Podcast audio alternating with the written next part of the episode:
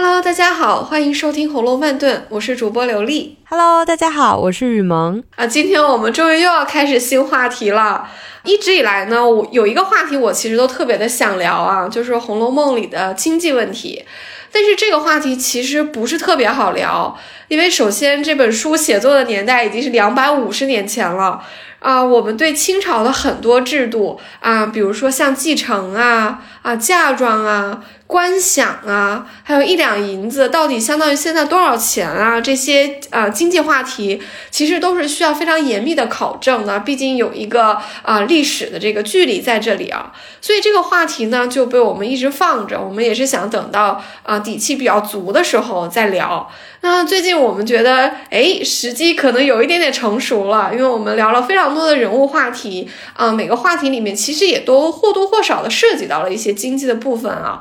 那现在觉得可以稍微的来聊一聊了，那我们就从这期开始啊，就开启一个新话题，也就是红楼里的经济账，也算是对我们一直以来的一个人物话题做一个调剂吧。哎，你有没有觉得一聊到经济话题，其实大家都非常感兴趣的一个点，就是有钱人究竟多有钱？因为我经常在网上吃瓜，就是在扒那个什么《情深深雨蒙蒙》里面陆家究竟多有钱？就是说，哎，当时那个呃陆如萍买那个二十块钱的手镯，究竟值现在的多少钱？然后那《红楼梦》里面，其实大家也会也会经常讨论这样的话题，就是哇，那么大个家族究竟有多少钱呢？就是大家很爱把它换成现在的这。一个人民币的一个换算，然后给大家一个想象，说，哎，你看那些有钱人都是住庄园的，就不是说皇帝是用金斧头的，就是这种有钱人跟我们的生活都是有壁垒的，所以大家都喜欢去幻想一下，就是去八卦一下，吃一下瓜。没错，肯定是会很关心这个有钱人的生活啊，因为《红楼梦》的一个特别之处就在于它写的是个贵族的生活嘛。那我们普通读者多半都还是劳动阶级，对吧？那我们当然。但是想知道说哦，那一个在经济实力上和我们差距很大，已经非常接近这个富贵阶层的人，是一个怎么样的一个生活方式？红楼就给我们提供了这样一个视角。嗯，他首先他虽然不是皇室啊，但他们也已经是国公府了，而且他们出了啊贵妃，那这个家就已经是相当于皇帝下面差不多就这一层了，就是一个非常非常富贵的一个家庭了。那普通的老百姓，咱们就不说自己吧，咱们就说刘姥姥。是不是进了贾府都觉得没法想的这种富贵，没法想的这种讲究，就是一直在喊阿弥陀佛。嗯，可不是嘛。所以，我们对于有钱人的生活是天生好奇的，这个也是要感谢文学作品给我们写出了这一面来啊。我记得之前我看那个什么了不起的盖茨比的时候，就是我觉得哇，原来他们的生活是这样的。嗯，对，这就是为什么要阅读，因为我们一个人很难体会啊那么多的人生，但。但是你通过阅读，你就是可以不一样的人生就全部都可以体验一遍了啊！真的非常感谢《红楼梦》给我们写出了贵族的生活啊，否则我们真的没有办法想象两百五十年前，哎，到底是一个什么样子啊！经济话题一聊下来呢，我们对红楼里的生活可能就会有一点点具象喽，因为我们现在就要开始少不得要算账了啊！嗯，就是很多人说《红楼梦》的叙述写的不好啊，是因为叙述的作者没有过过那种奢靡的。生活，你看，就是在一开始的时候，曹雪芹都写了说，就是这个贾家用的东西，什么都是半旧的，什么枕头啊，什么半旧的靠枕啊，什么的，就很用了很多这种半旧、半旧这样的词汇，就说，哎，你看有钱人的生活，他其实不是那么的高调的，他还是非常的，呃，怎么说？就非常的在过自己的日子，他没有觉得贵的东西有多么的贵，奢靡的东西有多么的奢靡，就是他，因为他再怎么说还是一个物件儿嘛。我们看古今很多那种大大小小的作品，就可以拿一个家族的兴衰史来概括我们能看到的这些作品，很多都是大家族由一个很兴盛的时期再转到一个衰弱的一个时期。那其实你兴盛的时期快到衰弱的时期的时候，可能你就是在用一些很旧的东西，你。你不可能说把东西扔了之后又买新的，扔了之后就买新的，怎么可能呢？你看这个就不得不说到凤姐了。我觉得凤姐管家真的很难，她可能一睁眼上上下下就开始支出了，就是每天一睁眼就是花钱如流水。哎，你的观察很有趣啊，因为你。提到了，嗯，就《红楼》里面很多的时候是用的半新不旧的东西啊，这个其实出现了很多次的。比如说黛玉刚进贾府的时候，她去见她的二舅舅贾政，那没有见到舅舅嘛，是舅妈，就是王夫人接待她的。王夫人对黛玉非常的客气啊，就再次的携她上炕，还让她坐贾政的位置。但是黛玉当然很懂事啊，会察言观色，她不敢坐她舅舅的位置，就挨着王夫人坐了。那黛玉不是观察了一下吗？就是王夫人在上房里的用的东西，什么坐垫啊、靠垫啊，还有她日常坐卧的这个房间里的所有的陈设，都是半新不旧的啊，这是一个啊。还有一次也是提到半新不旧，就是宝玉去梨香院看薛姨妈和生病中的宝钗，他不是也观察了一下宝钗穿的衣服吗？也提到说他穿的是一些半新不旧的家常的衣服。这两个其实我觉得是有共性的，一方面确实像你说的，其实有钱人家对待物件儿啊，就是这些东西再。再华丽，它也是个物件儿嘛。就是这些人对物件儿其实没有那么的在意啊，就是呃，不像我们想象的那样，就是东西都要用新的，嗯，就旧了就扔掉。首先不是这样的，嗯，他们其实也是以平常心来对待这个物件的。另一方面，可能就有一点点微妙了啊。我记得欧丽娟老师也讲过啊，就是贵族的格调啊，其实不是挥霍的，反而是有节制的。啊，这个以后我们在经济话题里会一一而再、再而三的去展开啊。但是套用到这里的话，王夫人和薛姨妈啊，说错，王夫人和薛宝钗之所以用的东西和穿的东西都是半新不旧的，也正因为她们其实是很正统的这个贵族教养出来的女子啊，她们其实是不铺张的，也不太虚荣，也不太去嗯在人面前摆这个东西，就她们其实还。怎么说呢？我觉得他们其实挺低调，挺过日子的，就对，嗯，对，呃，物件没有那么那么的呃物质化，所以他才会用半新不旧的东西。因为其实半新不旧的东西好用啊，我们不都有一个感觉，就是嗯，衣服就是呃你喜欢的衣服，如果是刚好穿了一段时间，就特别舒坦。新衣服其实穿了是不舒服的。所以宝钗穿半新不旧的这种家常的衣服，哎，王夫人这个靠垫也是半新不旧的，那是因为她用顺了嘛。而且人家已经这么富贵了，根本就不会在这些地方再去。啊，显摆一次了，所以这个就是通过黛玉和宝玉的眼光观察了一下王夫人和宝钗啊，所以从你的这个提到大家族用旧的东西啊，我们就啊引申出来了这么一点点啊。那最后呼应你一下，嗯，刚刚提到这个凤姐管家啊，哎，这就很有趣了，因为我们今天特别想聊的人就是凤姐啊，啊，我特别同意你说凤姐管家难。因为他一睁眼就是花钱，嗯，对，从红楼刚开始，我们就能看到，虽然贾府还好像还过得很排场，可是从冷子兴的嘴里，其实已经在讲出来说，有一点点走下坡路了。虽然还没有那么的紧急啊，但是输到四十回、五十回的时候，确实捉襟见肘的这个经济状况就开始浮现了。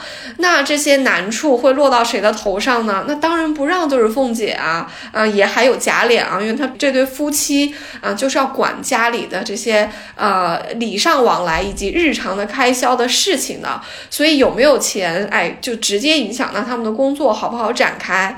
啊，这凤姐确实每天一起来就是花钱啊，上上下几百口人啊，除了刚刚咱们说的，像王夫人还比较节约啊，就书里面感觉王夫人不是特别要花钱，好像，从来没有提到过说王夫人讲排场，嗯，就是。在他身上花的预算很多，从来没有过。王夫人都是啊，省钱从我这儿来，对吧？就啊，丫头裁了从我这儿开始，不要委屈了你的妹妹们啊。但是除了像王夫人这样的啊，比较理解凤姐这种管家人难处的呃少奶奶来说，呃，很多人整个贾府的很多子弟其实是不知道柴米油盐酱醋茶的艰难的，他们其实是。这个生活水准是下不来的，那你家人这么多，生活水准下不来，那花钱的地方越来越多，还有元春在宫里要打点，还有那么多嗯贵族之间啊，就有很多红白喜事要来往。可是家里嗯地租啊田产就那么点，而且到后面还越来越收不上来，那当然就入不敷出了。那凤姐的管家当然很不好当，别人可能还不会特别察觉到，可是黛玉不是中间有一次跟宝玉提了那么一嘴吗？黛玉就说：“哎呀，我闲了帮你们一算。”啊，这个入的少，出的多啊！如果现在不去考虑后，呃，后面的计划的话，必致后手不接啊。宝玉那个时候还说：“哎呀，管他是谁呢，再少也少不了我们两个。”黛玉不说话了，估计在心里面给他一个白眼。黛玉想着说：“哎呀，凤姐姐每天这么操劳的管家，就你还在这里养尊处优的，不知道她的难处啊。确实，大家庭的经济问题是绕不开去的，我们是一定要直面啊红楼里的这个经济问题。我感觉凤姐每天都很忙，她甚至于连吃饭的时间都没有。你看她几点几刻做什么，都是那个 schedule 就是安排的很满很满的，连刘姥姥来找她，就是中间插一个缝隙去见一下她而已。哎。那其实我一直都认为哦，就是像凤姐来管家，她真的好有能力啊，就是又年轻 又又有能力，就就特别厉害。但是我也有一点很奇怪啊，就是凤姐从一出场，她就开始管家了。嗯，就是当然我们看她的表现啊，就是她无论是智商还是情商，她在管人的时候，我觉得凤姐这个当家，她就是一个不二的人选嘛。比如说第三回林黛玉刚刚进贾府的时候，凤姐的那个性格一下子就立住了呀，她。就是人未到，身先到嘛！一出场就对黛玉说：“妹妹想吃什么就告诉我，那些媳妇丫鬟们不好了也告诉我。”就是那种当家人的派头，一下子就跳跃纸上了。我觉得，哎，这个人很适合管家。哎，后来他在代理宁国府的时候，也一下子就把这个一锅粥的宁国府管理的井然有序的。哇，就是觉得好厉害啊！这个人他确实很适合管家，就是除了他，我也想不到第二个人选了。是的，凤姐管家。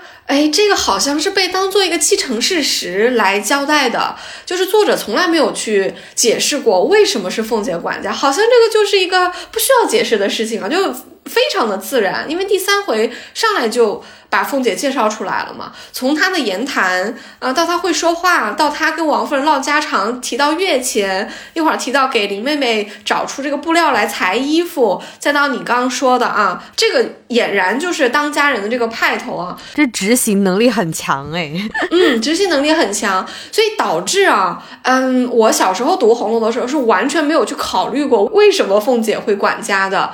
直到我又读了很多遍之后，我其实是产生了一个疑问的，就是凤姐的身份很特别，因为她是荣国府的不被重视的长房的儿媳妇，嗯，现在住在荣国府的其实是二房，那么为什么凤姐有这个资格管家呢？哎，这其实是蛮奇怪的一件事情啊。那在。介绍凤姐为什么管家之前，其实我们也可以先引入一个蒋勋老师，嗯，在在他讲红楼的时候提到的一个观点啊，我觉得很有趣，就是他提到说，满清的习俗呢，就是按照满族人贵族的习俗，是新嫁入这个家里的少奶奶管家的，因为其实管家挺累的啊，那呃，像老太太这样，那当然已经退居二线要享福了，嗯，管家其实是个苦差事啊，就等于是要干活的，所以这个。责任是落到少奶奶身上，有点像是你媳妇熬成婆之前，哎，你得先干这么多，呃，这么多年的这个脏活苦活，而且也得熟悉一下这个家怎么治理的。以后自己成为婆婆了，享福了，再去监管这个儿媳妇管家的时候，哎，你就有数了。所以是有这么一个背景在，所以。呃，了解到这样的一个背景，我们就会觉得说，嗯，那凤姐作为一个少奶奶，哎，管家，至少从辈分上来说是没问题了。但这还是没有回答一个提问，就是其实凤姐还是有挺多平辈的呀，为什么这个管家的责任就落到了凤姐头上？是不是也挺有趣的？你说到这个，我也觉得很奇怪啊。你说凤姐为什么不在宁国府，但是在荣国府呢？我真的是没有想过这个问题，因为宁荣二府应该算是隔开的吧？就是从黛玉进来的时候，我们就知道，就是宁荣二府它可能就是有一个呃小道连起来的，但是它并不是合在一起的啊。你这个疑问非常正常啊，但是有点问错喽啊，因为。凤姐不管怎么样，她都是荣国府的嘛。别忘了，宁国府是贾珍这一派哦，是宁国公的后人；荣国府是荣国公的后人。凤姐她是谁的儿媳妇？她是贾赦的儿媳妇，对不对？她是贾琏的老婆嘛。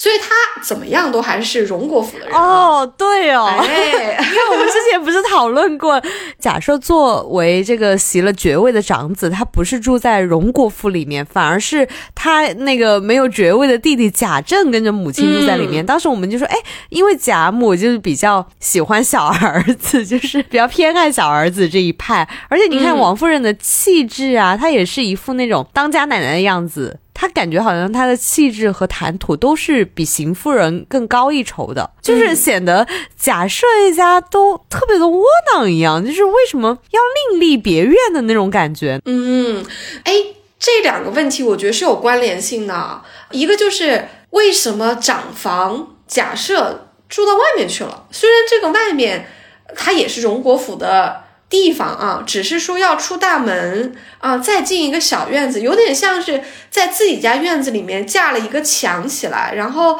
把假设作为一个独门独户就分出去了。但是其实也都还是荣国府的这个私产啊，只是相当于内部分了一个家，但是分的也不是特别彻底。所以贾赦和贾政基基本上还算是利益上的共同体啊，只不过哎，他这个大房就单独住了，这个就已经够奇怪的了，因为。假设是长子，而且荣国公的这个爵位是他在袭着的。我们之前聊过，呃，宁国公和荣国公他们的爵位跟八个铁帽子王不一样，他们是降等承袭的，等于越传一代就要降一等。那从荣国公开始到贾母的丈夫又袭了一代荣国公，书里有交代啊，所以贾母的丈夫他还是荣国公啊，还是国公爷啊。但是到这个儿子就要降了一等了，所以假设袭的是一个一等将军啊，这就已经在降等了。那不管怎么样，作为长子，他父亲的爵位是他袭着的。那这样的一个人，凭啥不住在家里面呢？凭啥不住在荣国府是单住呢？这个问题书里一直都没有正面的解释啊。而且有很多人就是拿这个来讨论，说假设不是贾母亲生的，这个是个很自然的猜测，对不对？这个猜测是基于这样的一个事实啊，就是假设是长子，但不是嫡子。啊，所以呢，可能在荣国公去世之前，他的安排下就是，哎，怎么样还是给长子继承吧。但是呢，因为他不是嫡子啊，那荣国公去世之后，那贾母可能不是那么的待见他，啊，就觉得说，那爵位逆袭我也是改不了了哈，这个有祖宗家法啊。但是架不住我这个母亲呃不疼你啊，所以就让他单独住了，可能也分了一些家产给他，就基本上就跟他嗯分家了啊。基于这个解释，我们就会得出一个结论：是贾政肯定是贾母生的，不然贾母不会对他那么好，也不会对王夫人、宝玉这些人这么好，对不对？这是一种解释啊，嗯，但是这个解释我觉得也是有一点问题的。为什么呢？呃，因为在后文里面啊，呃，假设其实有讲过一个笑话，明目张胆的说过贾母偏心，他那个笑话不就是说？就老百姓家里有一个妇人啊，就是心疼，后来要针灸，结果扎的不是正中间，而是往边上扎了。那他就说怎么扎扎边上了呢？嗯，这个笑话的结尾是说，哎呀，殊不知啊，说偏心的母亲多了去了。就假设就用这个笑话来暗示贾母偏心啊。其实这个笑话虽然有点尴尬哦，现场大家都不敢笑，因为就假设在说自己的母亲，呃，贾母偏心嘛。但是这个笑话一出来，反而让我们觉得。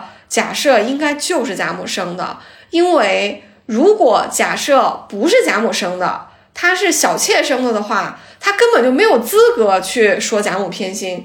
嗯，在一个正常的家庭里面，贾母她是正房夫人，如果她生的儿子是贾政和贾敏，那他对于小妾生的长子，假设没有那么疼是正常的，所有人都会装作视而不见，就大家是基于一个礼法维持这个关系，是不会去责怪贾母的。那假设自己也没有没有任何资格责怪他的嫡母偏爱弟弟不偏爱自己，那这就是很正常的事情。难道书里面我们？看到王夫人对宝玉那么好，我们会说，那王夫人怎么不把贾环搂在怀里，摩挲他的脸，说我的儿，你喝了酒快去休息？不可能啊，不是你的儿子，你做到这样的，王夫人这样对贾环的态度已经很合格了，但是你就是不太可能把不是自己的儿子捧抱抱在怀里嘛？我觉得啊，假设如果不是贾母生的，他就不会开这个玩笑，他开了这个玩笑，就说明他正好就是贾母生的。不但他是贾母生的，贾政也是，贾敏也是。因为一开头黛玉进贾府的时候，贾母不是把她搂在怀里哭了一通吗？心啊肉啊的在那里叫哈，说我生了这么多儿子女儿，所疼者独有你母。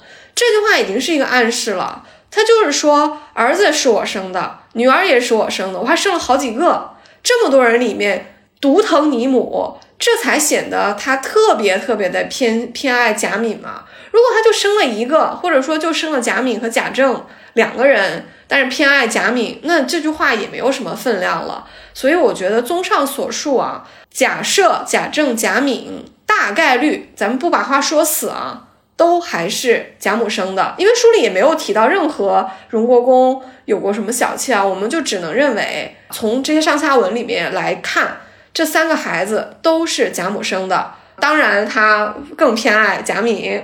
他更偏爱贾政，但是他对贾赦呢，嗯，他是没有那么喜欢，嗯，但是因为是长子袭了爵，而且中间我们也不知道发生了什么，反正分家分家了，就是大舅贾赦单独住了。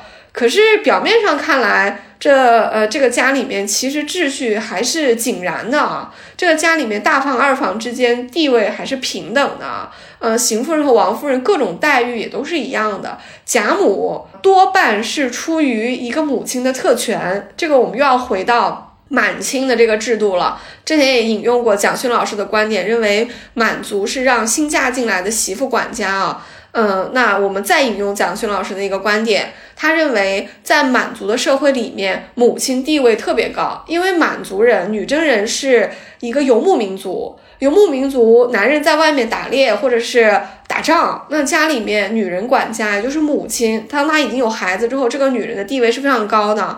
我觉得这个观点我还挺认可的，就是整个清朝对母亲，从皇室到平呃这个老百姓人家都是非常重视的。所以贾母的地位当然高，她又是国公爷夫人，又生了这么多孩子，就是家里辈分最高的。那她想跟谁住跟谁住啊，她还在呢。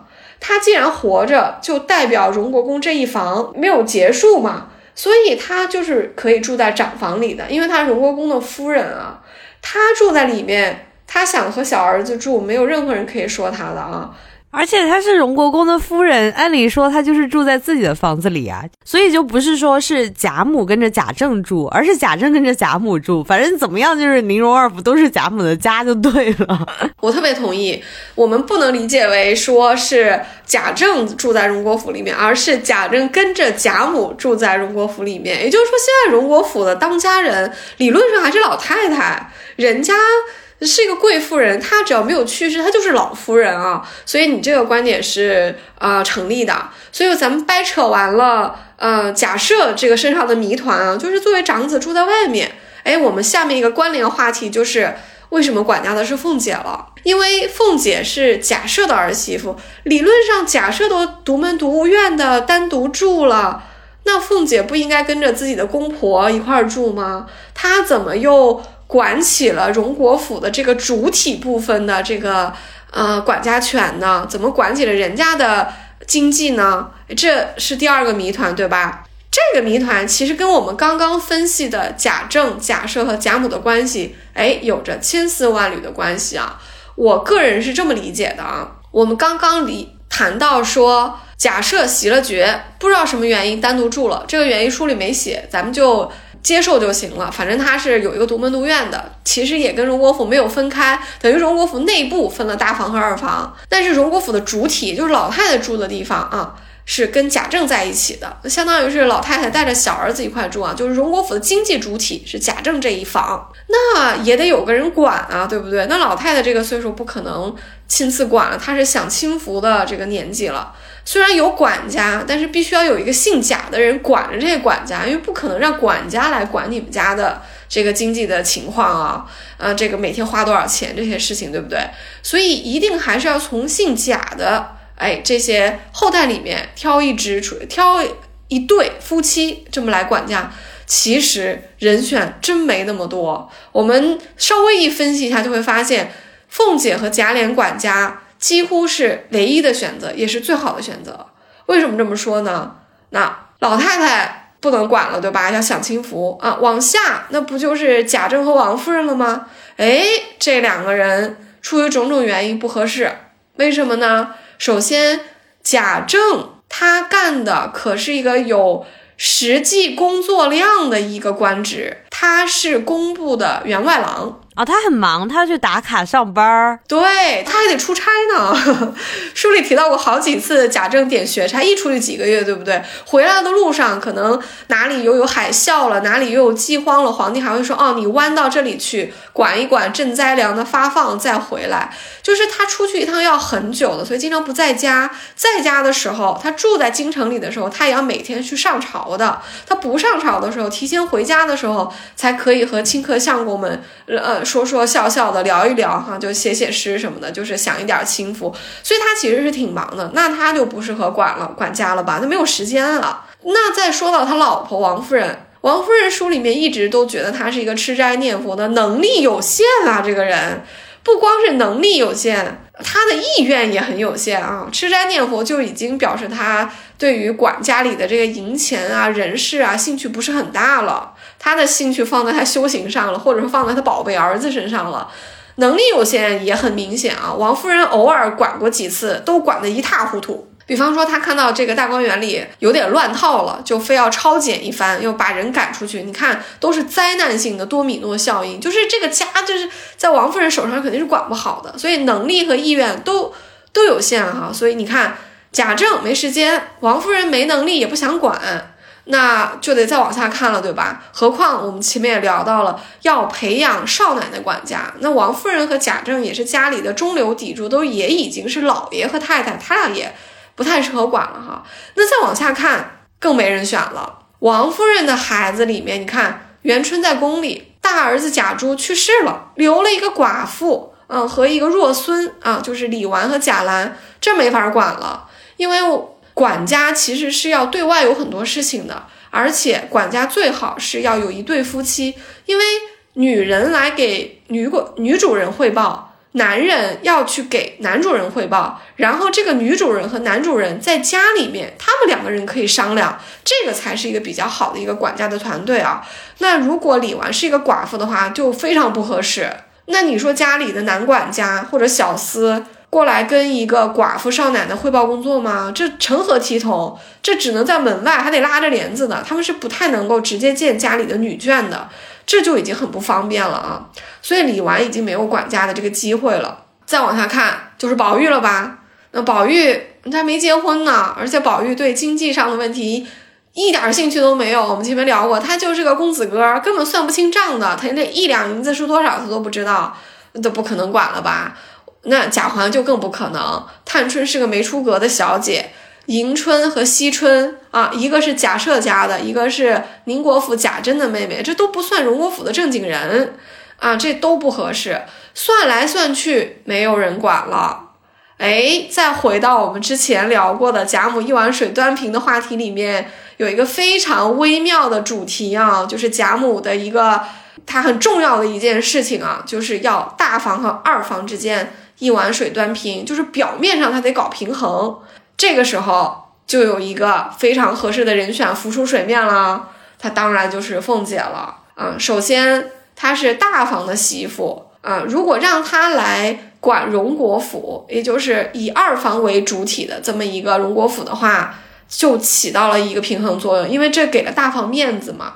就你虽然都单独出去住了，我还是很器重你们这一家的，所以让你的。儿子和媳妇过来管我家，就会显得我们家虽然表面上分家了，其实没分家，而且我大房二房之间，哎，似乎还是很平等的啊。那老太太也给足了大房面子啊，这是一方面。另一方面，咱再回到啊，凤姐的能力上来说，像你开头提的，凤姐是不是特别能干？人家从能力上就符合管家的这么一个条件啊。何况啊，凤姐和贾琏是一对年轻的、健康的。啊，一个关系还比较融洽的一对小夫妻啊，哎，他们就比较适合管家了。像我们前面分析的，哎，媳妇们、丫鬟们可以向凤姐汇报工作。小厮们、男管家们可以向贾琏汇报工作。这两个小两口是不是晚上吃饭的时候，他俩还可以一起商量商量，什么给宝钗过生日，什么规格啦？老太太过生日送什么礼啦？元春啊，这个这个过节，呃，给宫里送什么东西啦？这些事情是不是他俩就可以商量了？外面有什么太监过来要点好处，这对小夫妻是不是就可以打个配合？所以你看，他们两个人是满足管家的几乎所有条件的啊。一方面满足了平衡大房二房，另一方面这两个人从年纪、能力和意愿上都符合吧。凤姐是特别想管家的啊，因为凤姐特别有要强的这个心，你要给她点事儿做。就是重用他，这个凤姐是非常非常开心的。我觉得贾琏也有一点，虽然贾琏的事业心没有凤姐那么明显啊，但是这两个人管家，我觉得他们从能力上到意愿上应该都是啊具备的，这是第二个条件。第三个，我觉得就是从荣国府现如今的这个掌门人，就是贾政和王夫人来说，他们也愿意啊。啊，你看贾政这个人，我觉得他心思是比较正直的，他心里应该没有特别多大房和二房之间这斗来斗去的这些歪门邪道的心思啊。你看他对贾琏这个侄子其实挺好的，所以他觉得让自己的儿子还小，那让侄子来管管家，管一管家里的事情，让锻炼锻炼是挺好的。所以你看贾政对贾琏，他应该是放心的。那王夫人对王熙凤，那就更放心了。那王熙凤是王夫人的哥哥的孩子。那是内侄女，都是姓王的，相当于是自己人。你说王熙凤是向着邢夫人呢，还是向着王夫人呢？对不对？那肯定是表面上给邢夫人自己的婆婆面子，内地里面肯定是向着王夫人的嘛。有什么事儿，我觉得王熙凤一定是第一个跟王夫人请示，第二个才会去跟邢夫人请示的。邢夫人应该都排不了第二个，我说错了。邢夫人应该排在 贾母和王夫人后面，是第三个。这么说的话，王熙凤其实跟王夫人还更熟一点儿。那是必须熟，因为他们有血缘关系嘛，对不对？而且她从这个角度上来说，她也是宝玉的表姐。嗯，贾母这么疼宝玉，那王熙凤是宝玉的表姐，是王夫人内侄女，所以把荣国府交给王熙凤这么一个啊有血缘关系的人来管理，又是自己家的儿媳妇。啊，我觉得王熙凤这个人选选的是非常非常好的，她绝对是会让至少贾母是满意的，对不对？贾母喜欢王熙凤啊，觉得你又会说事儿也能干，那王夫人和贾政也满意，那贾赦和邢夫人，不管怎么样，他表面上他必须得满意啊，对吧？你都已经分家分出去过了。就算不让你儿子媳妇管家，你也没什么可说的。现在让你的儿子和媳妇住到荣国府里面来管家，那绝对是在给大房面子嘛。其实理论上，如果贾赦和邢夫人比较有情商的话，他们应该非常要注意去笼络自己的儿子和媳妇的，因为自己的儿子和媳妇更靠近权力中心啊。当然，从后文来看，这个贾赦和邢夫人丝毫没有这么高的情商，嗯，所以他们经常跟自己的儿子和媳妇为难啊，这就是后话了。综上所述，啊，王熙凤，呃，和贾琏管家。我觉得是一个非常非常好的人选啊，也是最佳人选。哇，这样感觉大家族想平衡美房的关系可真不容易。那贾母真的是很不容易，她这样平衡的还蛮好的。因为这样算下来的话，贾琏跟王熙凤等于就是住在叔叔家里面了。所以其实总的来说，姜还是老的辣呀。就是贾母其实是非常有智慧的，而且她也明白家和万事兴，就是让贾琏和王熙凤来管家，没有贾母的力推是很难实现的。也就像你说的嘛，就是贾母是考虑到了一种平衡。他肯定是想的是，哎呀，我虽然跟小儿子一起住，大儿子已经分家令过了，但是我还是选了大儿子生的孙子来帮我管我和小儿子一起住的这个荣国府。这样的话，大儿子也有面子呀。哇，就是贾母其实平时看起来乐乐呵呵，啥都不管，但是其实私底下感觉他也想好多啊。是的，所以选凤姐来管家哦，嗯，基本上让所有人表面上都没什么话可说的，确实是一个非常非常好的一一招啊，一个不二的。人选对，真的是一个不二的人选。其实我们延伸一下贾母的这个心思啊，选凤姐管家还有一个长远的好处，怎么说呢？如果我们把贾政这一房将来要继承荣国府的家业作为一个基本前提的话啊，因为我们刚刚谈到过，爵位是给假设了，可是这个爵位是个虚职嘛，而且传一代就要降一等，其实。荣国府的真正的经济来源是他们那些田租和地产啊啊，这个才是他们的银子的来源啊。所以谁住在荣国府里面，谁去负责收这个田租和地产，谁能够动用家里的预算，谁才是当家的人。从这个角度上来看，目前是贾母是大家长，然后往下是贾政这一房在管啊，这个这个应该没有什么疑问啊。那如果是从这个角度来看的话，是不是最后的最后？管家的应该是贾政的后代了，对不对？就是这个荣国府这个房子住的人，继承这一大家的这些啊，这个房子也好，建筑也好啊，里面的这些呃金银器皿也好，这所有的东西的，是不是都应该是贾政这一房？那无外乎就是宝玉和贾环喽。当然也可以提前把贾兰算上，因为他代表贾珠嘛。总归是这么几个人嘛。那郑老爹的孩子还是挺多的哈。那如果是这样的话。让凤姐来管家其实是有好处的，为什么呢？因为宝玉现在很小啊，贾环就更小了，贾兰就别说了，贾兰是孙子更小，这个时候其实是需要是有一段空缺期的。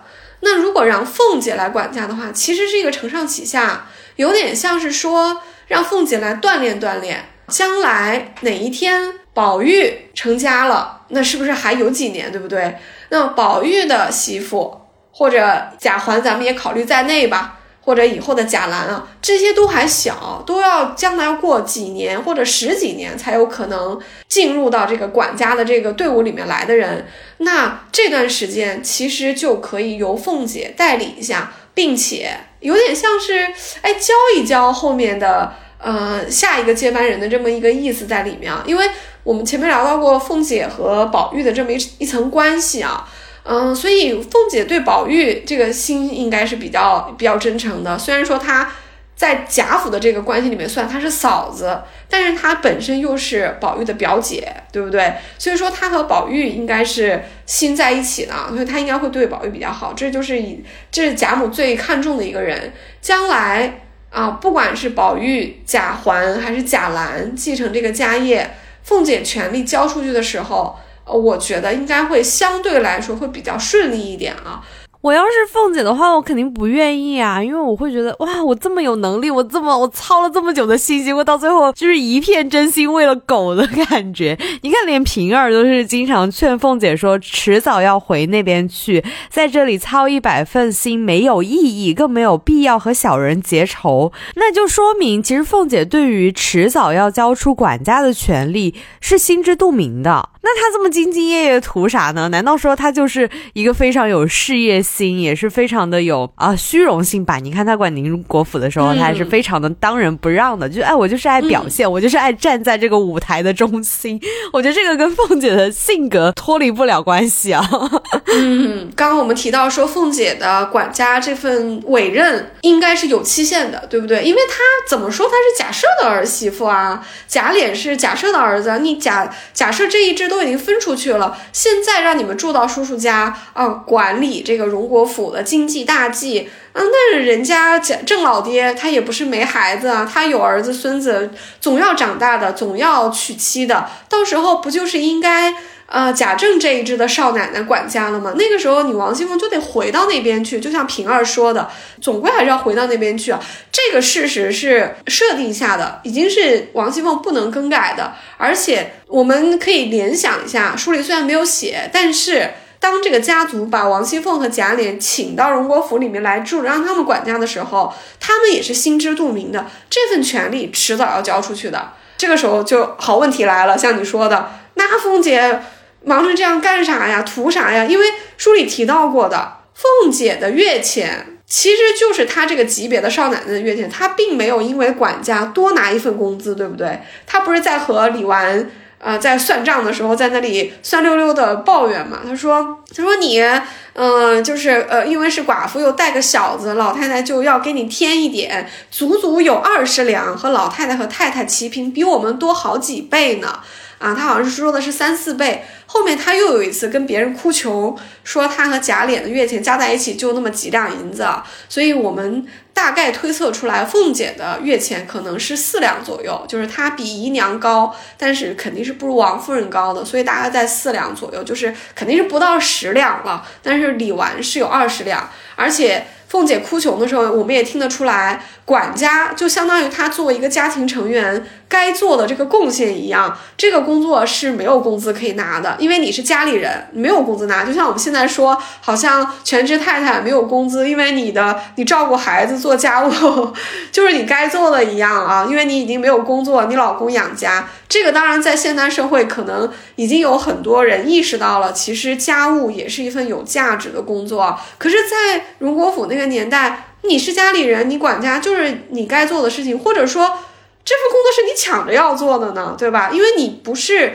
仆人，不是丫鬟，也不是小厮，也不是赖大这样的管家，所以你没有月钱，因为你是自己家的人。那要这么说起来的话，凤姐管家又有期限，就是迟早得交全。啊，又不多拿一份工资，图啥？真像你说的，图啥？我们真得问了啊！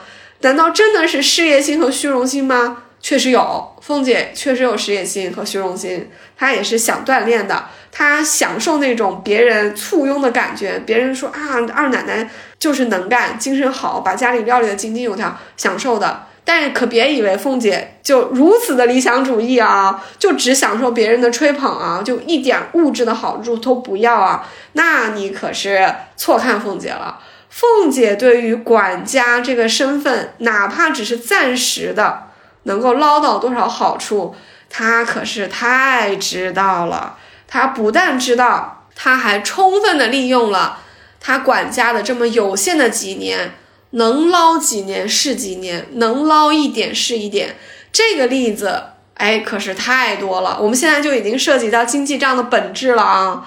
我们就要开始聊到凤姐作为管家，她涉足那些经济行为了啊。前面我们嗯还有一个背景没有跟大家解释啊，就是《红楼梦》里的经济账大部分都是侧写的，就是它相当于作为一个背景，嗯，从来都很少。直接写家里经济有什么问题，都是在情节里面提出来的，什么月钱没有发呀，或者说家里的米接不上了，这个只有老太太才能吃胭脂米了，别人只能吃白米了，就你只能通过这些细节去窥探家里的经济状况。但是经济状况其实就是贾府啊，宁荣二府这几百口人生活的一个背景嘛，它相当于经济基础。我们刚刚提到这些情节是上层建筑啊，凤姐在经济行为里面扮演了非常重要的角色，她是贾府经济账里面不可缺少而且非常非常重要的一个人，因为她非常的活跃。咱们刚刚聊到凤姐管家又不能多拿钱，要图什么？她图灰色收入啊。感觉每一次书里面出现凤姐的时候，其实跟钱都分不开啊。就比如说过生日的时候，就是在凑份子的时候，大家都会知道哦，这是多少两多少两。而且后面那个张金哥退婚的时候，是明确的写了三千两银子的。我们才想，哇，天呐，就是原来我们知道那种什么二两、四两、二十两，比起三千两，那可是凤毛麟角啊。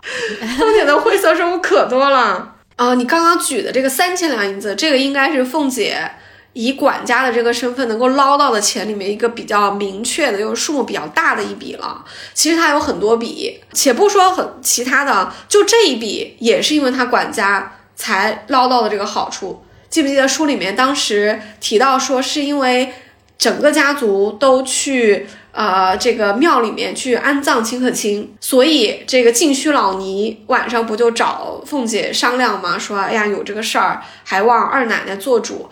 如果凤姐那个时候不当家，净虚这话就不会找她说了，对不对？应该是谁当家找谁说嘛，因为当家的人才可以写信，才可以表达家里的人的这个意愿啊，才能有这个人情和面子在中间做公关啊。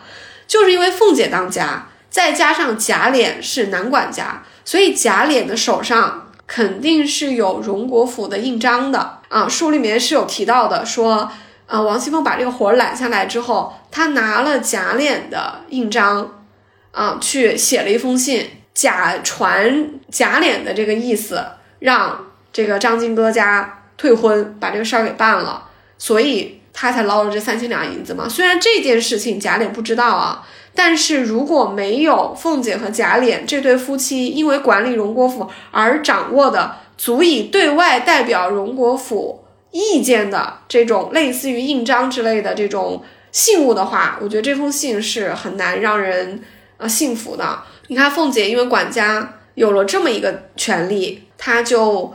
搞了这么一大笔的一个灰色收入，三千两银子非常非常多啊，对不对？刚刚提到过，他的月钱可能只有四两啊，李纨的月钱只有二十两。嗯，那像宝玉和黛玉这些人，每个月月例钱就是零花钱是二两。赵姨娘都生了两个孩子了，也就是二两。嗯，像晴雯这种是一吊钱，连一两银子都没有啊，袭人才只能拿一两银子。那张金哥的这三千两银子就是袭人三千个月的工资，而且刘姥姥来第一次不是只拿走了二十两银子吗？也就是刘姥姥得来一百五十趟，才有张金哥退婚这一次这一笔钱送到凤姐这里的好处费。天呐，凤姐真的是狮子大张口！哎，你觉得就是像管这种家的，一定要特别的清廉吗？我觉得你太清廉了，也可能做不到像凤姐管的这么好。虽然凤姐是真的过于贪心了一点点，有点像和珅呢，就是你可以做个贪官，但是你不要太贪，太贪了就是有点吓人了。其实吧，凤姐到底贪成什么样子，就是其实没有什么可比性的，因为荣国府只有凤姐这么一个管家，宁国府的财务状况又写的比较少啊，所以其实。凤姐等于说她没有同行，没有同行就没有衬托，我们也不知道贪成这个样子是那个年代的呃管家的少奶奶的一个正常范围呢，还是说凤姐做的就有点过了？我自己觉得是有点过的，因为不光是这个三千两银子，书里还提到过非常多次是凤姐拿呃下人的月钱去放高利贷，这个也是另外一个灰色收入的来源了。凤姐每个月能挪用多少月钱呢？啊，应该是三百两左右，就是上上下下所有人的月钱加起来，有二两的，有一两的，也有一吊钱五百钱呢，加在一起啊，差不多是三百两左右啊。那三百两的银子，凤姐一开始是没有这个权利管的，后来说是，哎，这个钱从二门发放改成里头发放发放，也就经手了凤姐这一下啊，凤姐就有这个机会了，因为她可以提前把这个钱从银库里支出来，然后呢，在拖几天放，所以你看这一进一出，这不就差几天了吗？就我们举个例子，假如说每个月是十五号月中发工资，如果凤姐十号把钱支出来，推到二十号或者三十号再发呢？这中间这么多天，三百两银子是不是就可以放很多利息来了？而且他自己还有提己嘛，这个提己就包括张金哥这件事的三千两银子，还有其他一大堆乱七八糟的钱。平儿不是说了吗？他的提己和他的月钱都用不着。都拿出去放账了，再加上月钱，所以凤姐拿出去放高利贷的钱也特别多，这个都是她的灰色收入。她真的是从里到外就是那种大的小的钱都在揽诶，我觉得她揽的钱肯定，我一直都很好奇，她揽那么多钱，她钱究竟去哪儿了？就是你看最后抄家的时候，感觉好像她过得特别的惨，那她原来的钱呢？就是那么多钱，她怎么花掉的呢？啊，凤姐这些钱啊，确实是个很值得讨论的一个话题啊。我在考虑啊，就是凤姐这些钱，她到底是出于什么原因？一方面，我觉得凤姐的本性啊，她就是嗯比较物质的，嗯，包括从凤姐一出场写她那些穿戴啊，就我们会觉得凤姐就不像林黛玉那么性灵，对不对？林黛玉可能对钱无所谓，就打赏就一抓一把就赏了。但是凤姐因为管家，我觉得她对金钱他是非常非常的清楚的，他也是非常非常的算计的，就是他本性就爱钱，这没什么可说的。君子爱财，取之有道也可以哈，这没什么问题。那他对于金钱的这种态度，而且。从文中来看，他很多钱一开始是没有告诉贾琏的，就相当于说他们是夫妻之间有点各有各的小九九，嗯，但是后面到了后期，当然也不得不嗯把这些有一些财务状况跟贾琏公开啊。但是为什么凤姐很多私房钱没有告诉贾琏呢？我自己觉得，这个是和他们的他的这个夫妻关系以及他的家庭关系分不开的。注意。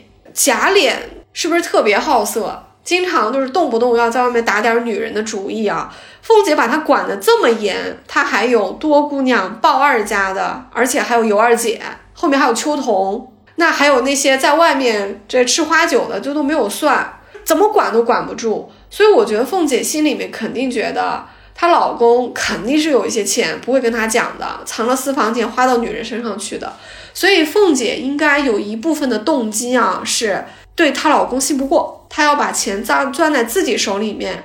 一方面，这样就让老公少花钱到别人身上。她不是跟赵嬷嬷还说吗？内人外人的啊，说他总脸二爷总是拿着钱往不相干的人身上贴嘛。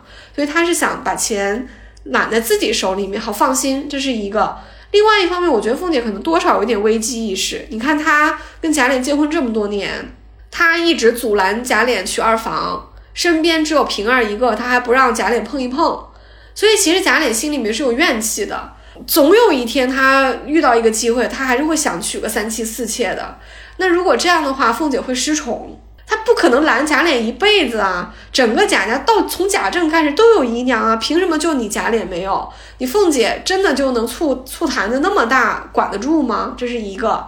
还有就是她没有儿子。她只有乔姐一个女儿，那如果贾琏哪天就是非要说为了子嗣起见就得娶二房呢？那凤姐不是得靠边站吗？如果一个女人不能独得丈夫的爱的话，那他是不是就得抓着钱？这艺术不是说了吗？我要很多很多的爱，不然就要很多很多的钱。我觉得凤姐就是多多少少有这个心理啊。另外一个观点跟第二个观点，我觉得是有关系的，也是考虑到了乔姐。我总觉得凤姐虽然嗯心有的时候有很多阴暗面啊，但是凤姐对乔姐她是很爱的，她也就只有这么一个孩子，后来怀孕了还流产了，所以凤姐应该特别疼这个女儿，而且贾琏好像对女儿也不是很看重的样子，女儿出天出疹子，他都怕在外面勾搭别的女人啊，所以凤姐可能出于一个母亲的一个母性啊，可能也是会有一个心理，就是她要攒点钱，将来给乔姐做打算。嗯，凤姐对于私房钱可能有这么几个，几个可能性吧，就是本身爱钱，然后对于老公的不信任，对于将来自己和女儿，呃一些不确定的未来，提前做一些盘算，这些都造成了凤姐需要用金钱来给自己安全感。而且我还有一个想法，就是我们觉得凤姐这个灰色收入好像特别特别的多，但是哦，就是贾府到后面经济不好、入不敷出的时候，应酬还是没有变的，所以感觉凤姐那个时候就有点拆东墙补西墙了，就是他那个钱在我们看来很多，但是真的在贾府的支出里面算多的吗？我觉得他真的就是有心去拆东墙补西墙，也完全填不上了，这就是个无底洞啊！你你自己有再多的。钱你扔进这个贾府的支出里面也不行。嗯，书里是提到过，到呃比较后期的时候，就是经济上经常是有现金流的问题啊，捉襟见肘的时候，其实贾琏和王熙凤就是得去另外想办法的，因为一方面他们不可能事事都去找贾母和王夫人汇报，这个就是给就是给长辈添麻烦嘛。另外也会让长辈觉得说你们怎么当家当成这个样子啊？另外贾母年纪大了，他们也不能老是惊吓她啊。所以后面提到过好几次，就是贾琏和凤姐他们就得自己商量从哪儿搞这个钱来，这是一个。另一方面呢，确实有很多的这种应酬或者说上门要钱的这些事情，其实也是灰色地带。我相信啊，贾琏和凤姐他们从这些灰色地带里面得到过好处，所以当这个硬币的另一面来找上门来的时候，他们也没脸都去推到这个公家的预算上去去要，他们也只能自己往外掏。比方说，里面有提到过一个例子，就是说这个夏太监过来要二百两银子，他应该是经常来，因为凤姐不是还说嘛，说哎呀，这我们两下里的账也算不清了，你们也别太小气了，二要就要呗，对吧？还说什么借呀？但是当时他让旺儿媳妇啊，就是旺儿和旺儿媳妇出去找这个钱的时候，呃，他们就说，嗯，哪儿都支不来这个钱，所以最后王熙凤不是拿了两个项圈去典当了吗？当了四百两，二百两给打发这个夏太监，二百两就是应付当下冒出来的很多事情了。我就能感觉到啊，就是我们可以合理的推测，夏太监要的这二百两银子是没有办法上账的，因为你怎么入公家的账？可能以前也发生过这样的事情，当然，可能夏太监也给他们带来过很多好处，可能私下里面给凤姐和贾琏也指出过很多生财的路。所以，如果夏太监给你的这个赚钱的机会，你也不交工的话，那他过来要钱，你也没法让上账了。所以，凤姐在家里条件比较好的时候，可能是有一些灰色收入的。在这个时候，遇到往外掏钱的事情的时候，她也只能打碎了牙齿往肚子里吞，这钱也得她自己出，她也没法去找老太太或者是太太去报销。这就是回应你刚刚说的，嗯，她的这些灰色收入有的时候也不得不用来打点他身为管家奶奶就是会有的上上下下里里外外能往外说的和不能往外说的各种各样的花销。所以到抄家的时候，凤姐能剩多少钱呢？我们不知道，肯定还是不少的。就是相信，像夏太监这样来要钱的，不太可能把凤姐的钱都要完，他肯定还是藏了很多钱啊。像他说要典当这个项圈，可能有的时候也是做给外人看的，啊，上上下下的人看，就表示哭个穷嘛。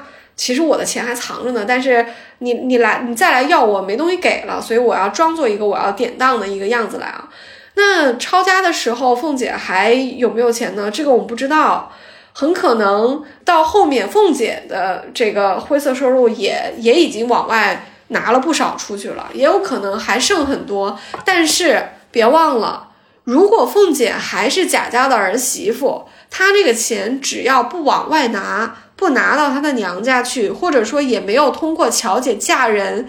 当做一个嫁妆给出去，没有存到瑞士银行。对，没有存到瑞士银行。其实凤姐这个钱无非就是藏在他们家自己的箱子里而已。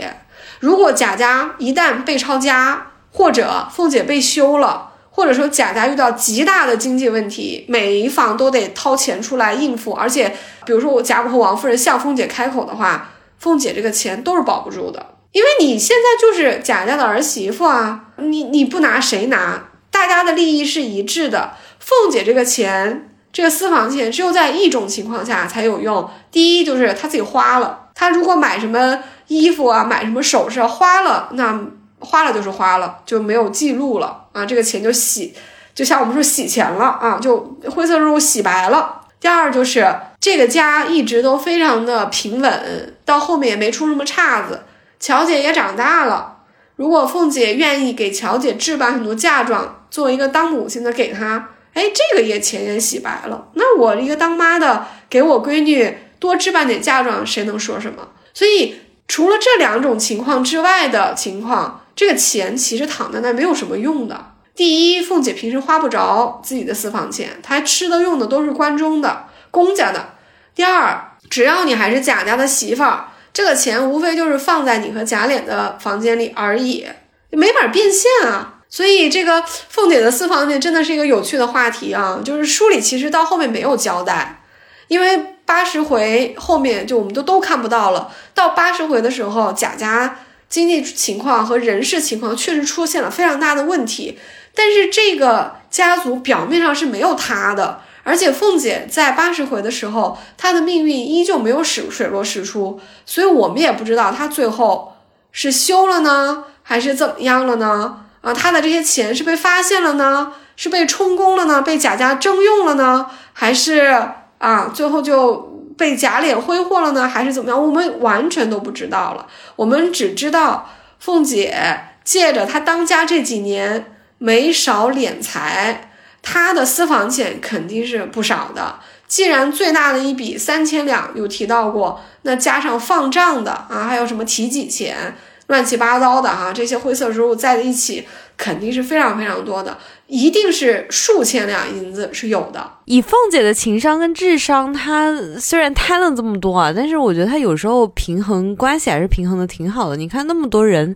他还是会把一些小恩小惠给大家，就是说，哎，我给你们点儿小恩小惠，你们也别落我个口实什么的。但是他这个口实是，可是在李纨那里落下了，李纨还单独去找了他一次，他们两个还 battle 了一下的。凤姐就是一个表面功夫做的还可以的人，就是好像，哎，你看你们办诗社啊，我就是做主，然后从宫中给你们出钱，然后你看哪一房就是人少一点，钱少一点没关系，就是这个份子钱这边我出，但是。其实都被李纨识破了嘛，他确实也有对人比较好好的一部分，一些礼物啊什么的，都想着黛玉啊，都想着宝玉啊这些。凤姐这个人情，尤其是在人前，可是做的很足的。像你说的，小恩小惠，她可没少给。但是别忘了，这些小恩小惠啊，其实花的都是公家的钱，所以就更凸显出了凤姐会做人情啊。像刚刚你说的。啊，王熙凤和李纨有过一次就金钱产生一大段的这个 battle 啊，其实围绕的核心就是办诗社的钱，对不对？当时是李纨带着这些姑娘们还有宝玉过来问王熙凤说要办诗社，让王熙凤给批钱，批五十两银子啊。这个五十两银子按理说是要办很长一段时间的诗社嘛，因为他们一个月大概结两次社嘛。当然一开始王熙凤还跟李纨开了个玩笑，说你这大嫂子。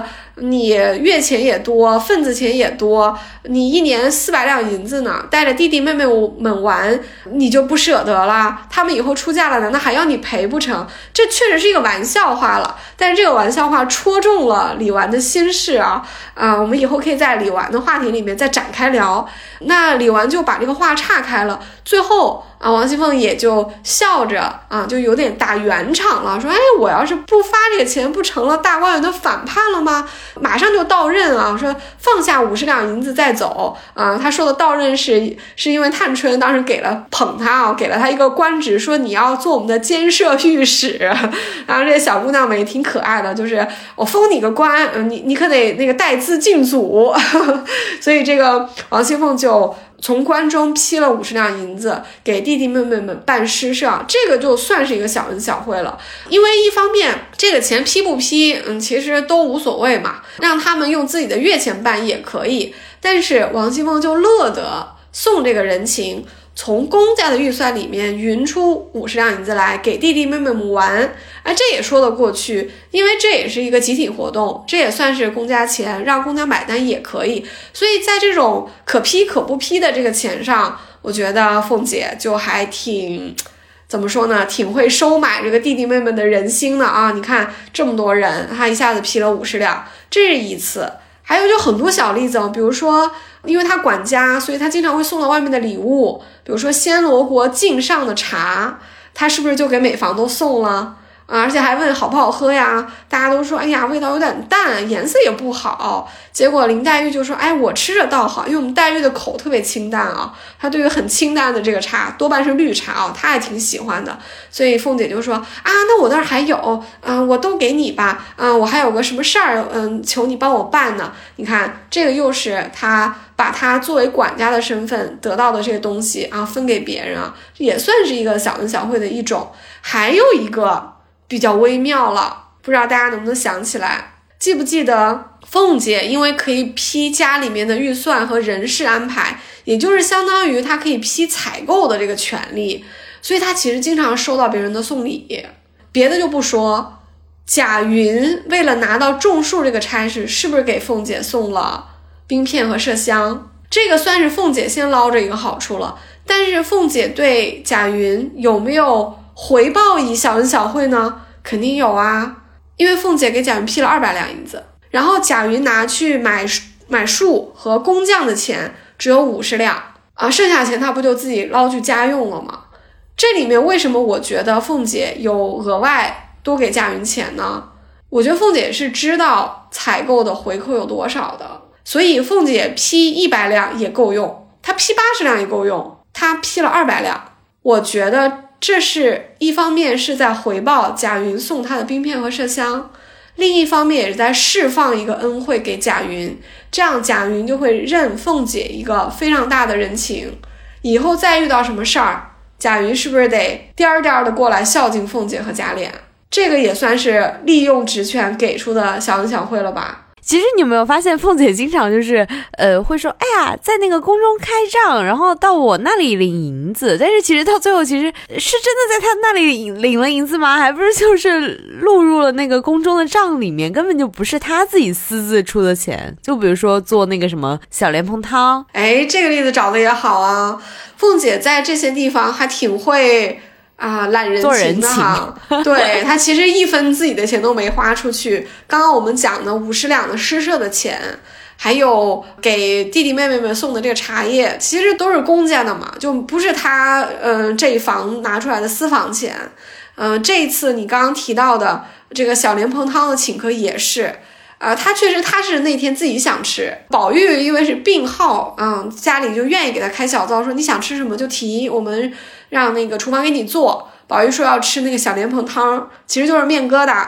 啊，那凤姐马上不就说吗？这个东西家常不做麻烦，做一次只给宝兄弟吃不大好，要么做十碗，老太太、姨太太、太太都尝一尝，托赖我也上个句儿。他把老太太、姨太太和太太放到这里说，那就是拉拉别人，嗯，为了衬托他想吃，他不好意思自己吃，所以他就说要做十碗。嗯，贾母不是点出来了吗？说你拿观众的钱做人情。凤姐反应特别快，马上就说开了账，我那里领银子，这点小东道我还孝敬得起。那听这个话的这个下人，谁敢去问凤姐要钱啊？对不对？这又变成了这十碗小莲蓬汤还是关中的，从公账走的，大家都认凤姐的一个人情，凤姐一分钱都没掏。哎，你看宝钗当时不就听出来，呃，那个贾母的意思吗？毕竟家里面还是经商的，宝钗可见这种事情见得多了。她不是当时说了一句：“我留神看了这么些日子，凤丫头再巧，巧不过老太太。”感觉宝钗秒懂哎，我觉得这个真的是经商之家的人，经常碰钱，肯定是非常敏感的。因为这其实是一个原则问题，所以我觉得宝钗就是当下就反应过来了，她肯定知道。贾母体察到了这是个原则问题，所以就点了一下凤姐。她也知道凤姐听懂了贾母的话，所以凤姐马上不就改正自己的改了口吗？说我请吗？那就等于说贾母和凤姐达成了一个默契。至于事后这十碗莲蓬汤的账有没有凤姐自己出不重要，因为没有人真的在乎这点钱，在乎的是在人前立的规矩。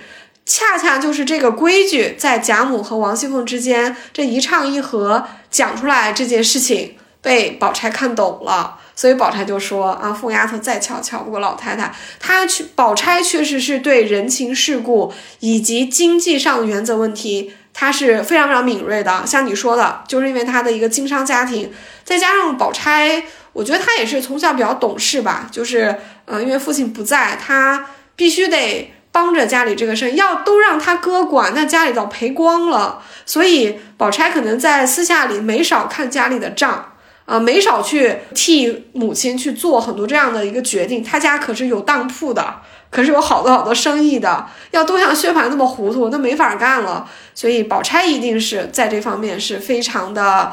怎么说呢？非常的警觉的。嗯，总的来说啊，我觉得凤姐管家无论是智商还是情商上，其实她都把整个家打理的还蛮其乐融融的，就是气氛很到位。你你觉得她算是功大于过，还是过大于功呢？我觉得凤姐。管家简单的用功大于过和过大于功来形容，可能都不太合适。如果说凤姐是功大于过的话，呃，我很难过这一关，因为凤姐一方面，呃，收张金哥的钱，拿下人赖以生存的死工资，也就是月钱去放账，包括她在金钏死后，很多人给她送礼，想填金钏那个空缺嘛，凤姐收了那么多礼，啊，最后王夫人说把金钏的钱给玉钏。那凤姐不就是白捞了那么多好处吗？就这里有很多很多凤姐管家人格上的瑕疵啊，所以我很难公正的说出一句功大于过，因为我觉得她过也挺多的。但是你又一定要说凤姐管家过大于功呢，倒也是有点委屈凤姐了。咱们刚也聊过，凤姐也是有很多难处的，比如说这种什么夏太监过来要点钱，什么啊老太太过生日要送礼，里面不是提到过吗？老老太太过生日，王夫人都得送礼，王夫人已经没什么钱用了。所以就只能求助于凤姐和贾琏，凤姐和贾琏就得帮王夫人遮羞，就是等于说他们私下里要帮王夫人想办法。这个钱是不可能从官中走的，因为这是晚辈给长辈送的礼，得从他们的私房钱里拿。所以像凤姐像这样子拆东墙补西墙的这个呃这个考验也是很多的。所以又那而且贾府到最后整个家族的衰落是全面原因。这个我们可以要用一个更大的一个经济账的话题来，呃，来聊为什么贾府就不可持续。贾府的不可持续绝对不是凤姐这么一个管家就能力挽狂澜的。所以从这个角度来说，说凤姐管家过大于功，也确实委屈了凤姐，因为毕竟凤姐那么勤劳，对吧？就是那么操劳，早呃早出晚归的，管宁国府的时候，荣国府的事儿还得管，每天吃饭都是匆匆忙忙的。所以我觉得这这个二分法放在凤姐身上都有点不合适。我觉得凤姐管家吧，就是一个很很很难评价的这么一个呃一个管理人才，就是她有很多值得学习的地方。所以我就觉得，如果管家这件事情放在李纨的身上，这些问题就不会出现了吗？夏太监就不会来要钱了吗？那可说不一定。而且像李纨，她可能没有凤姐那么贪心啊，就是拆东墙补西墙这种动作。可能李纨都还没能凤姐能够填得过来，倒不是在夸凤姐贪心啊，只是说会觉得好像换做李纨来管家的话，哎，这个家里面不会那么的表面上其乐融融吧？就是凤姐很多时候，你看她讲的笑话啊，或者是给弟弟妹妹那些好处啊，感觉好像哎，整个家嗯，表面上算是过得去了吧？同意。其实换李纨管也未必有多好啊，嗯，李纨相对来说比较公正一点啊。就书里提到说，他的收入主要是一些工资，就是他的月例钱，嗯，还有年底分的这些东西啊。他他因为不管家，所以他没有这些灰色收入的这个机会啊。可是李纨本身是没有凤姐这么泼辣的，呃，真的有像夏太监这种找上门来的机会，我觉得可能李纨的处理。还不一定有凤姐这么江湖啊，因为凤姐我觉得是一个挺社会的人，所以她还可能还可以相对来说比较有情商的处理一下这些事情。比如说凤姐会在外面哭穷，对不对？她应对这些人，她讲话也很艺术，她也知道把假脸藏在里面，让一个女人家出来应付。就是凤姐其实是有一些谋略的，所以换李纨管真的就更好吗？难说。凤李纨太老实了，这个家族这么复杂。嗯，他可能也管不了，那再换别的人选，那人别的人选也不多啊，可能也很难管得好啊。包括探春临时的管了一下，又能怎么样呢？她是一个未出阁的小姐，她很多事情她也不方便管，而且也没有给她多大的权利。所以我觉得贾府到最后以经济面倒塌，到整个人以及到他们的呃整个家族的方方面面的一个全面崩塌，这是。大势所趋，这个是一个贵族的挽歌是没有办法改变的，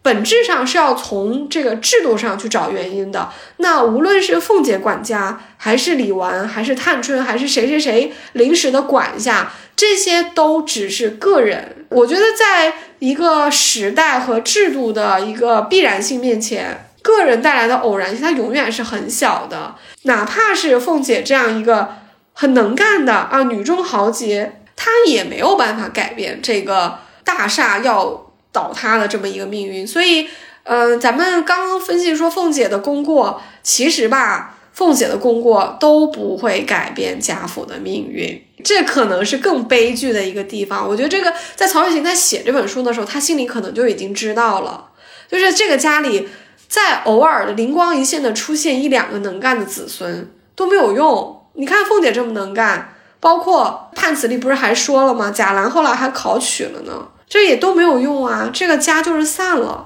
刚刚提到那个太监来要钱的那个事情，我想起电视剧《大宅门》里面也有这么一个情节，就是他们也是在争大房、二房、三房究竟谁来管家这回事儿。然后大房太老实了，然后二房呢就有点类似于像凤姐这样的性格，那三房呢就是过于贪心。里面也有一个太监来要钱的一个角色啊，当时大家都很诧异，说：“哎，这个二奶奶怎么给这个太监这么多钱？然后还给他一个大宅子，还给几个对食的丫头什么的。”但是管家真的是有管家难处啊，因为他。他真的是平时都会有这些看似非必要的支出的。你看这种，无论是在任何作品里面，好像这种究竟谁来管家这种情节，总是会争得头破血流的。那凤姐在其中就是达到了一个很好的一个平衡啊。是的，在凤姐管的这几年里面，至少表面上，我觉得她是呃做到了。比较平衡，比较平稳，以及让几个主要的掌权者大体满意啊，这个已经很不容易了。